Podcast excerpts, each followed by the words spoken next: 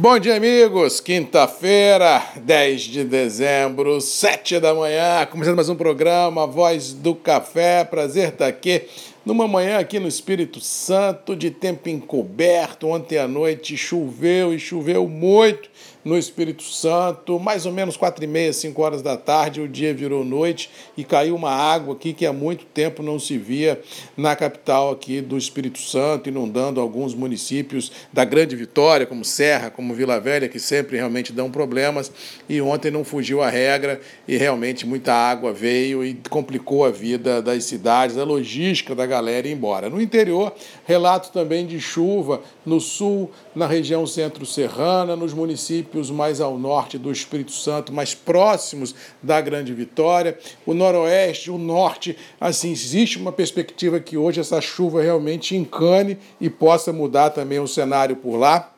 chegando inclusive, tomar a Deus, ao sul da Bahia. Pelo que eu vi nos mapas ontem, postei aqui nos grupos, indica que as próximas 24, 48, 72 horas serão aí de possibilidade de real de chuva de bom volume em todo o cinturão produtivo do sudeste do Brasil, incluindo, é claro, o Espírito Santo, sul da Bahia e, quem sabe, o sudoeste baiano. Vamos torcer para que isso se valide. Agora, se a gente olhar o cenário climático para os próximos 15 dias, aí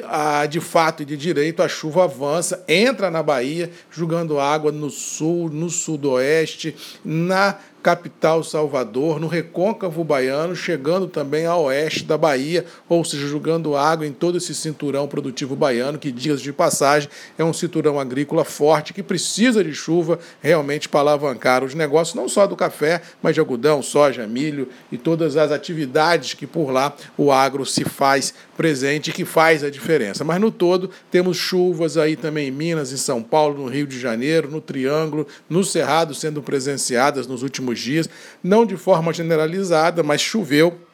e ao que parece deverá continuar esse cenário, pelo menos aí até o Natal, mais dia, menos dia, um pouco aqui, um pouco acolá, mas o clima será um pouco mais úmido, mas vale aquela máxima que estamos careca de falar já aqui, não resolve, no caso do café, os problemas, vislumbrando o próximo ciclo produtivo, mas chuva no interior sempre é muito bom, porque dá saúde às lavouras, vislumbrando os próximos ciclos produtivos, ah, tanto do café quanto de todas as commodities de uma maneira ah, em geral. Com relação aos mercados, tivemos um dia ontem complicado, mais uma vez na geopolítica nenhum fato contundente apareceu, salvo, é claro, as pandemias que avançam com força o nível de contágio, o nível de mortos, principalmente nos Estados Unidos e também em alguns países europeus. Está certo que as vacinas já estão pipocando aqui e outra colar, alguns já conseguiram se vacinar, mas assim, muita calma nessa hora. Vou parafrasear outra vez o que o presidente de Portugal disse disse no último final de semana,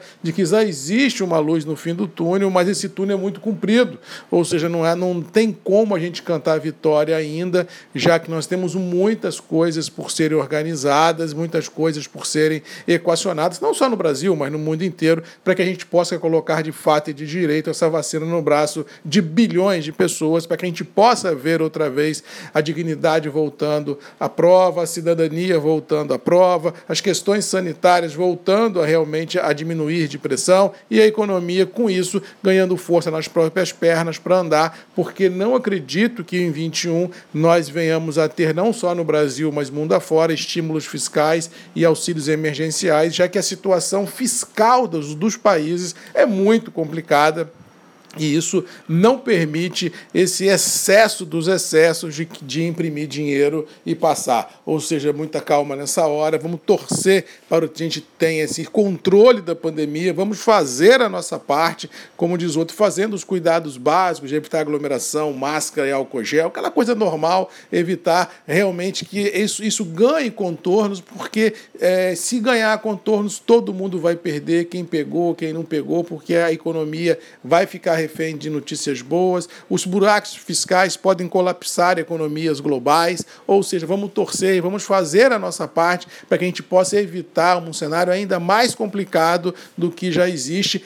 com a vacina, porque a vacina, vamos trabalhar com o pé no chão e vamos pensar, gente, nós, nós só vamos ser vacinados final de 21, talvez 22. Antes disso, é balela a gente queria acreditar em Papai Noel antes da hora, porque vai vir ainda os idosos, vai vir pessoas da área de segurança, vai vir pessoas da área médica, é gente com comorbidade. Isso não é no Espírito Santo, não, é no mundo. Ou seja, até chegar, a gente criar uma imunidade de rebanho, vamos colocar um ano nisso aí, se tudo correr como está correndo,